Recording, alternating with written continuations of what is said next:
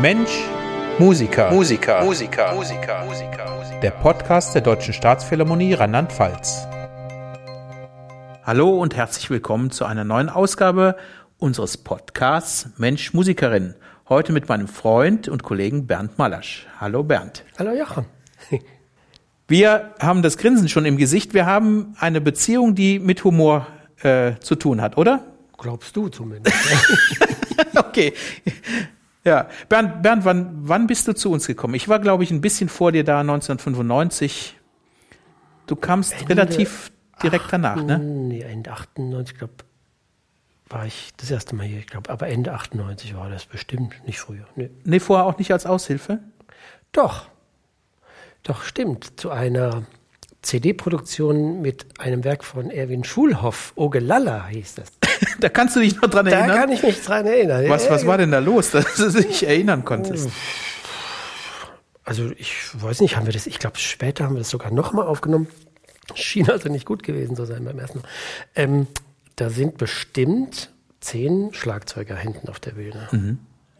Ja, jetzt haben wir es ja schon verraten, unseren Zuhörerinnen und Zuhörern, du bist Schlagzeuger bei uns und du hast so eine, so eine spezielle äh, Aufgabe. Bei uns sind die Schlagzeuger von den Paukern getrennt, aber du musst beides machen, ne? Ja. Und ist das ein Reiz oder ist das äh, besonders schwer, beides zu machen? Oder wo, wo fühlst du dich denn eher hingezogen? Zu allem, also zu beiden. Mhm. Es ist also es ist nicht immer ganz einfach, weil äh, das schon völlig unterschiedliche Instrumentarien sind. Aber es ist eigentlich auch ganz schön, ähm, wenn man äh, das eine eine Weile geübt hat und sich dann umdrehen kann und dann steht was ganz anderes da. Und da kann man dann weitermachen. Das mhm. ist gut. Ihr habt ja ein Rieseninstrumentarium und äh, wie kommt man damit zurecht? Ihr habt zum Beispiel, wenn, wenn ihr Stabspieler habt, also alles mit äh, Xylophon, Vibraphon, Glockenspiel. Die sind ja so angeordnet wie, wie die schwarzen und weißen Tasten. Dann muss man sich ja immer auf eine andere Größe einstellen. Wie, wie macht man das? Dann muss man extrem die Sachen üben, oder? Ja, ich meine, es kommt natürlich aufs Werk an. Wenn es komplizierter wird, müssen wir eigentlich Takte oder Seitenweise auswendig lernen. Das stimmt, weil man einfach ähm, die Augen braucht, um auf die Platten zu gucken und nicht irgendwie in die Noten gucken kann. Mhm. Also man guckt dann kurzfristig hoch und erinnert sich an die Stelle hoffentlich und muss, braucht aber dann die Augen, um die richtigen Platten zu treffen. Ja. Das ist, ähm, ja, das ist ein nicht so schöner Aspekt unseres Berufes, aber dafür gibt es ja viele andere sehr schöne. Ja, das, ich finde, ihr seid so, es kann sein, dass ihr eine Saison oder eine, eine Zeit lang habt, wo ihr eigentlich äh, mental unterfordert seid, wenn, wenn jetzt nur vielleicht große Trommel oder Triangel oder kleine Trommel sowas kommt, wenn, wenn so, sowas ein klassisches Programm ist, habt ihr meistens ja relativ, relativ übersichtlich ist das, was ihr zu tun habt. Aber es kann dann sein, wenn eine Saison ist, wo, wo zum Beispiel viele zeitgenössische Sachen oder moderne Sachen drauf sind, dann kann das extrem fordernd sein, ne? Ja, und natürlich hängt es oft mit der Anzahl der Noten zusammen, die wir zu spielen haben, also wie du es schon gesagt hast. Aber auch wenn wir sehr wenig zu spielen haben, kann das fordernd sein. Äh, wenn du nur einen einzigen Beckenschlag in der Bruckner-Sinfonie hast und der auf den Punkt genau sitzen muss und du vorher irgendwie äh, zwei Sätze Tazit hast und wartest nur auf deinen Einsatz, dann freust du dich natürlich, wenn dein dieser eine Schlag, wenn der genau sitzt und wenn der dann auch noch schön klingt. Das ist eine andere unangenehme Eigenschaft unseres Instrumentariums. Wir können eigentlich, wenn der Ton draußen ist, können wir nichts mehr dran ändern. Also wir haben nicht wie die Geiger oder die Streicher die Möglichkeit, am Bogenstrich noch was zu ändern oder wie die Blasinstrumente, dass wir dann nochmal den, den Ton anders formen, auch wenn er schon mal da war. Bei uns ist es meistens so, wir spielen das Instrument an und dann ist es draußen. Dann ist raus. Keinen ja. zweiten Aufschlag, ne? Nee, nee. Ja, ja.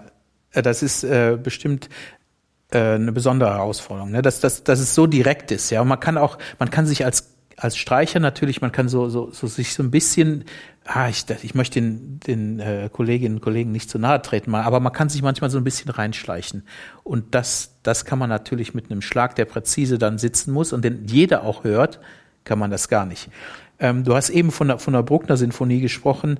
Äh, wir müssen das erklären unseren äh, Menschen, die uns zuhören Die, das gibt's wirklich, ne? Die, dieses Stück, wo, wo nur wie viele Beckenschläge sind drin? Also ich glaube, da ist tatsächlich nur einer drin. Ähm, das ist auch nicht, also äh, man weiß nicht, ob es Original von Bruckner ist. Das wird auch nicht in jeder Fassung gespielt. Aber es gibt Fassungen, in denen dann tatsächlich dieser eine Beckenschlag kommt.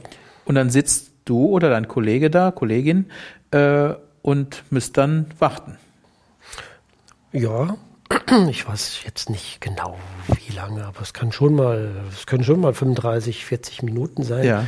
Und äh, man ist natürlich nicht immer nicht immer hört man jeden, jedem Ton nach, den mhm. die anderen spielen. Aber es ist ja auch schöne Musik. Also wir, wir sitzen dann auch da, aber manchmal driften die Gedanken dann schon so ein bisschen weg und dann ja. muss man aber irgendwie wieder die Kurve kriegen und denken, aha, okay, das war jetzt der erste Satz, aha, das war jetzt der zweite, das ist jetzt der dritte, jetzt muss ich langsam aufpassen, jetzt kommt meinetwegen irgendwie äh, ein Horneinsatz, den man sich gemerkt hat. Mhm. Das müsste aber sein oder war er das doch noch nicht? War, er, war das der davor? Ja, und dann wird man irgendwann nervös. Und dann ist es tatsächlich so, wenn spätestens, wenn man denkt, so jetzt müsste es soweit sein, dann steht man auf und geht zu den Becken hin. Mhm. Und man weiß genau, so jetzt, spätestens jetzt gucken sie wirklich alle. Ja. Wahrscheinlich guckt keine Sau dahin, aber man denkt es halt. Ja, ja. Und ist es schon mal passiert, dass, dass man den dann verpasst hat? Ich mein also es gibt immer die Geschichte, dass jemand auf einer größeren Tournee mit dabei war und dann genau, also für diesen einen Beckenschlag und den dann verpasst hat. Ich weiß aber nicht, ob es stimmt und ähm, ob das unser Orchester war, weißt du auch nicht.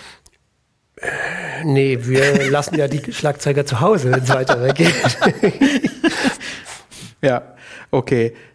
Ja, du hast äh, viele Hobbys und kommst aus dem Siegerland. Und man hört es, man hört es eigentlich gar nicht. Hast du einen Logopäden besucht? Die haben ja einen ganz strengen Akzent, ne? Ähm, nee, einen Akzent haben wir eigentlich nicht. Wir haben verschiedene Dialekte und zwar Ihr wirklich verschiedene. Mehrsprachig bist du dann aufgewachsen? Nee, die, äh, also in unserem Dorf hat man einen bestimmten Dialekt und auf der anderen Siegseite spricht man schon ganz anders. Mhm. Also ich musste, das musste ich mir Gott sei Dank nicht abtrainieren. Äh, habt ihr, habt ihr denn zu Hause in der Familie auch Dialekt gesprochen? Nee.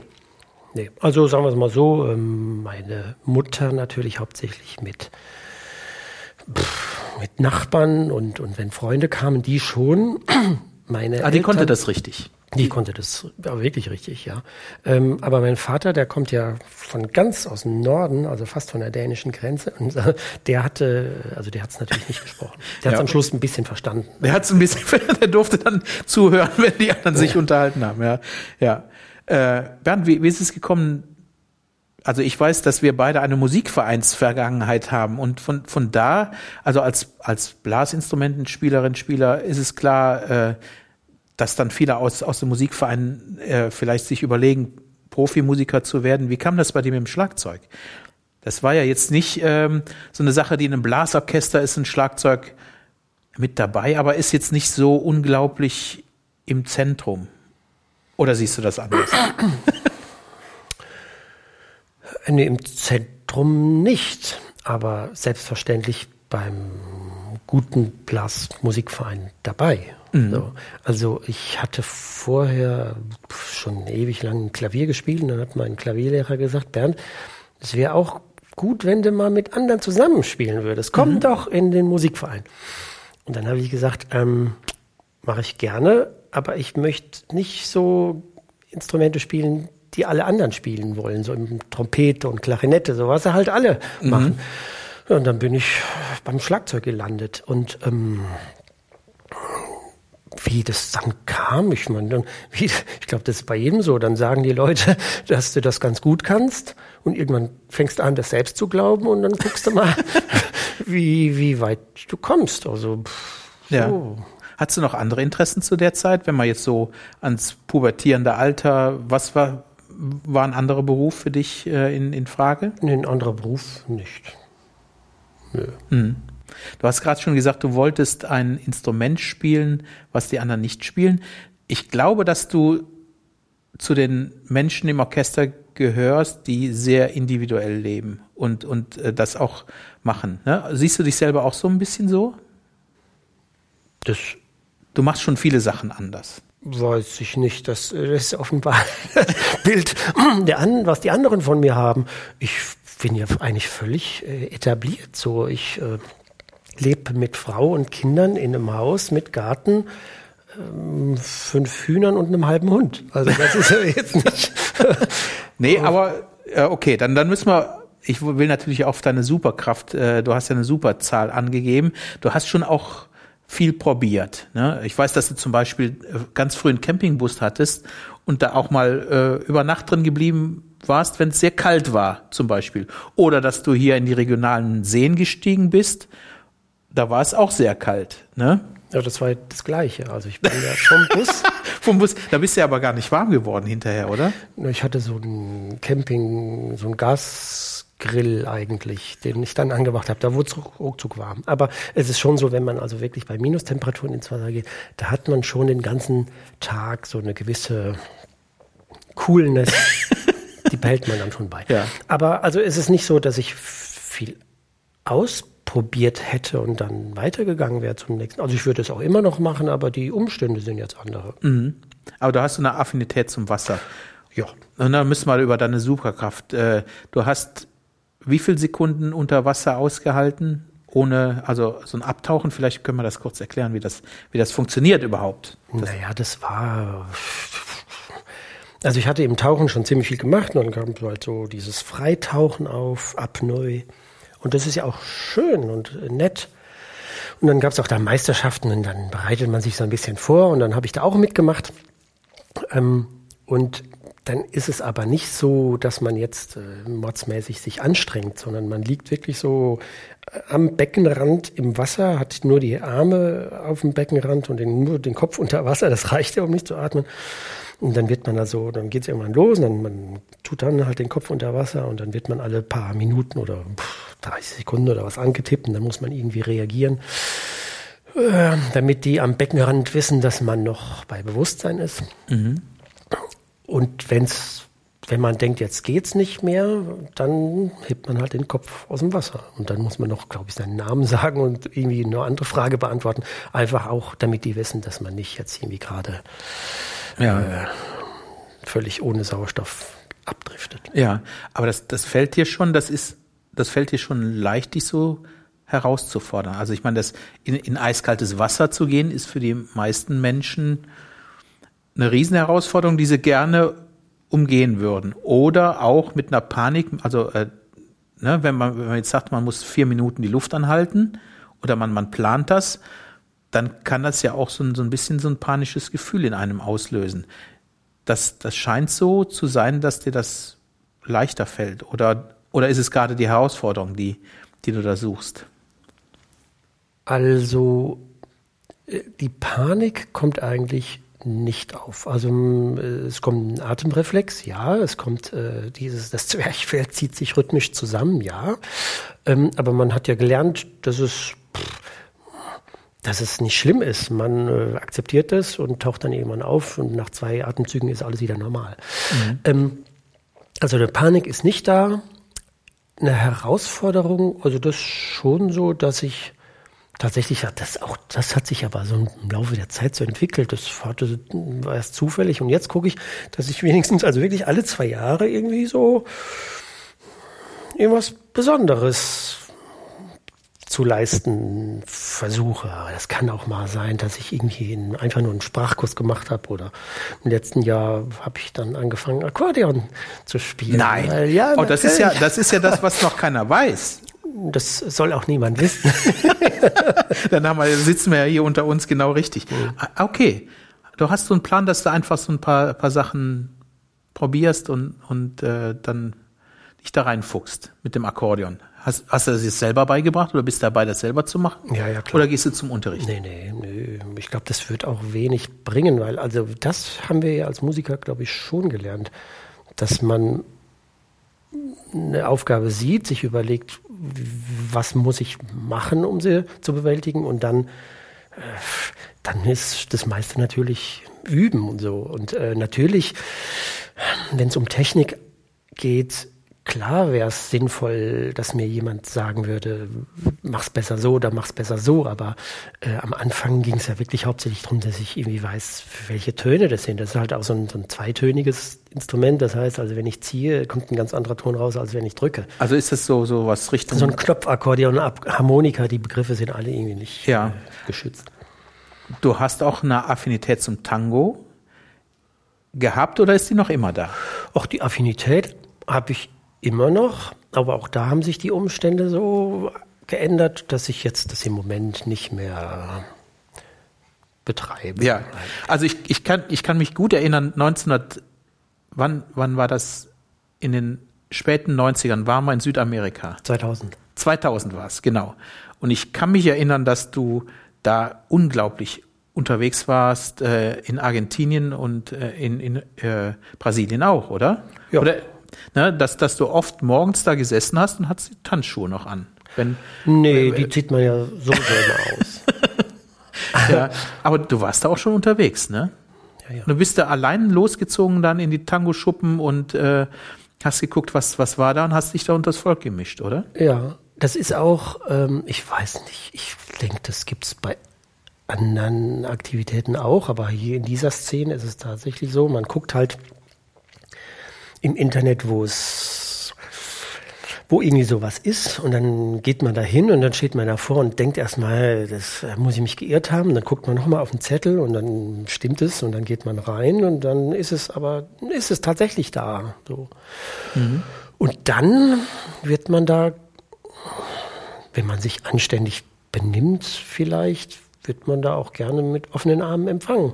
Und dann war es so, wir waren in Buenos Aires eine Zeit und dann habe ich ja, dann kommt man auch manchmal natürlich ins Gespräch und da meine die Frau, mit der ich dann da getanzt habe, da die fünfmal oder viermal drei Minuten, die hat dann natürlich gefragt, dann, was machst du so, wo kommst du her, du bist ja nicht von hier. Und dann habe ich gesagt, nee, Orchester und übermorgen sind wir in Montevideo. Ah, da musst du unbedingt da und dahin gehen. Und dann bin ich halt, als wir in Montevideo waren, also in Uruguay, äh, dann am Abend dahin gefahren oder in der Nacht. Und als ich da reinkam, kamen dann schon gleich Leute auf mich zu und sagten, "Na, du bist bestimmt Bernd. Verrückt. Also, äh, das ist ja schon eine Wahnsinnsbandbreite von äh, Apnoe-Tauchen über Akkordeon, Sprachkurse, äh, ne, ins kalte Wasser, tanzen. Also ich finde das schon, schon irre, wie viel verschiedene Sachen du alle machst. Ne? Was, was ist so ein großer Traum von dir? Was, würdest was steht noch auf der Liste? Oder weißt du es noch gar nicht? Nö. Wann, wann wird es entschieden, was als nächstes draufsteht? Spätestens Anfang 24 muss ich mir Gedanken darum machen, aber äh, ich weiß nicht, was ich als nächstes. Aber ich hoffe natürlich, dass wir, dass wir dich mit dem Akkordeon mal erleben. Oder ist das, ist das ausgeschlossen? Das glaube ich, das glaube ich eher nicht. Die, das tiefere Register müsste unbedingt mal gestimmt werden. Aber ähm, ja, das auch nee, glaube ich, das ist eigentlich für sowas nicht gedacht.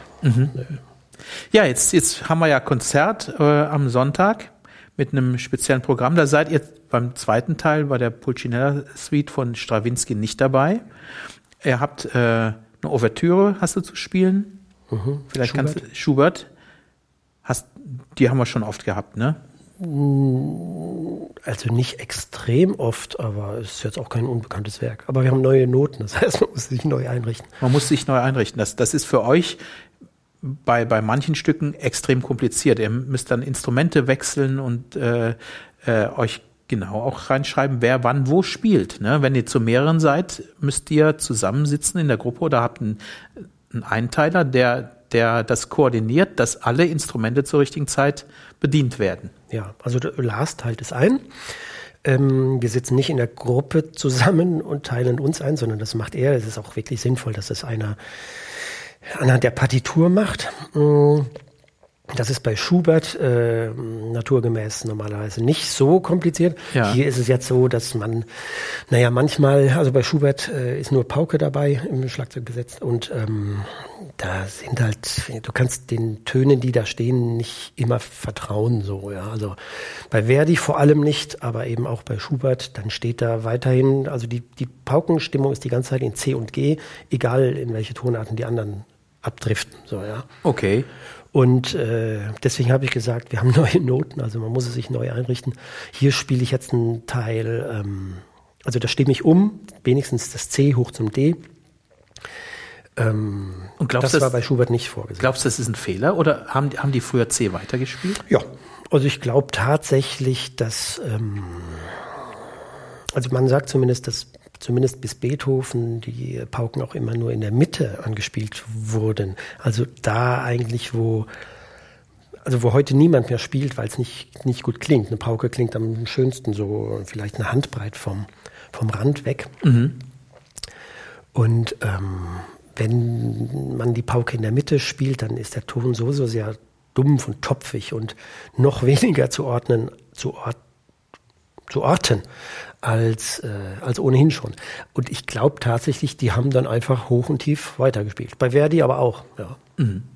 Also es ist teilweise, ich weiß nicht, Verdi Requiem haben wir letztens wieder gespielt äh, und ähm, da spielst du die ganze Zeit irgendwie, ich glaube, irgendwie C, C, C, C, C die ganze Zeit durch und alle anderen sind, ich glaube, in Des oder in D mindestens. Wow ich meine, ich, ich habe ja als Trompeter ganz lange vor euch gesessen. Das ist mir nie, nie aufgefallen. Ihr, ihr macht es dann einfach die richtigen Töne rein. Oder? Naja, wir, also man guckt dann gerne in die, oder ich gucke gerne ähm, bei den Kontrabässen rein, mhm. was die da für Töne zu spielen haben. Und dann muss man halt immer so ein bisschen schauen. Nur, also man soll jetzt auch keine Kontrabassstimme mitspielen. Mhm. Also man muss ein bisschen gucken, was, wo gehe ich mit und wo nicht. Aber natürlich guckt man, dass es sich gut anhört, klar. Und glaubst du, dass es Kollegen gibt, die, die stur die Töne spielen, die da, die da stehen? Oder ist das, ich, meine, den, den Notentext zu ändern, das ist natürlich schon auch ein Eingriff. Ja, dann, wenn man es, wenn jetzt ein Dirigent sagen wird, spielt das historisch, dann wird es die falschen Töne da, dazu spielen, oder? Also, ich weiß nicht, ob nicht der Dirigent auch meine, also der würde nicht sagen, spielt historisch. Ich glaube nicht, also ich habe noch keinen erlebt, der möchte, dass man diese Töne spielt, die da stehen. Okay. Also ich meine, normalerweise, also ich frage die natürlich dann auch nicht, sondern ich biete was an und also bisher hat es irgendwie immer jedem, jedem gefallen. Und das Irre ist wirklich, dass ich so lange vor dir sitze und das noch nie, ich wusste das nicht. Mhm. Ich meine, wir, sitzen da zwei Meter auseinander und äh, äh, das, das war mir, also ist, ist mir echt neu. Super, sehr interessant. Und freust du dich auf das Konzert am Sonntag hier im äh, im Rosengarten? Ja, was, was soll ich denn da jetzt sagen? nee, also ich freue mich wirklich. Ähm, wir haben, ähm, also ehrlich gesagt, naja, sagen wir es mal so. Dem zweiten Teil in dieser Pulcinella-Suite von Stravinsky, da haben wir nichts zu spielen. Das heißt, da werde ich auch mal früher nach Hause gehen. Aber wir spielen ja drei Konzerte, glaube ich, damit. Das heißt, die anderen Konzerte, da höre ich mir das an, weil ich finde, dass das ein total gutes Stück ist. Ein richtig gutes Stück. Wirklich. Ja. Da freue ich mich total und ähm, das ist eigentlich schade, dass wir da nicht mitspielen. Aber gut, dann. Ja, Stravinsky hat es ja oft gut gemeint mit euch, ne? Ja, der hat äh, uns gut bedacht. Aber da ist es wirklich so, also das höre ich mir auf jeden Fall an, weil es echt, echt ein super Stück ist, wirklich.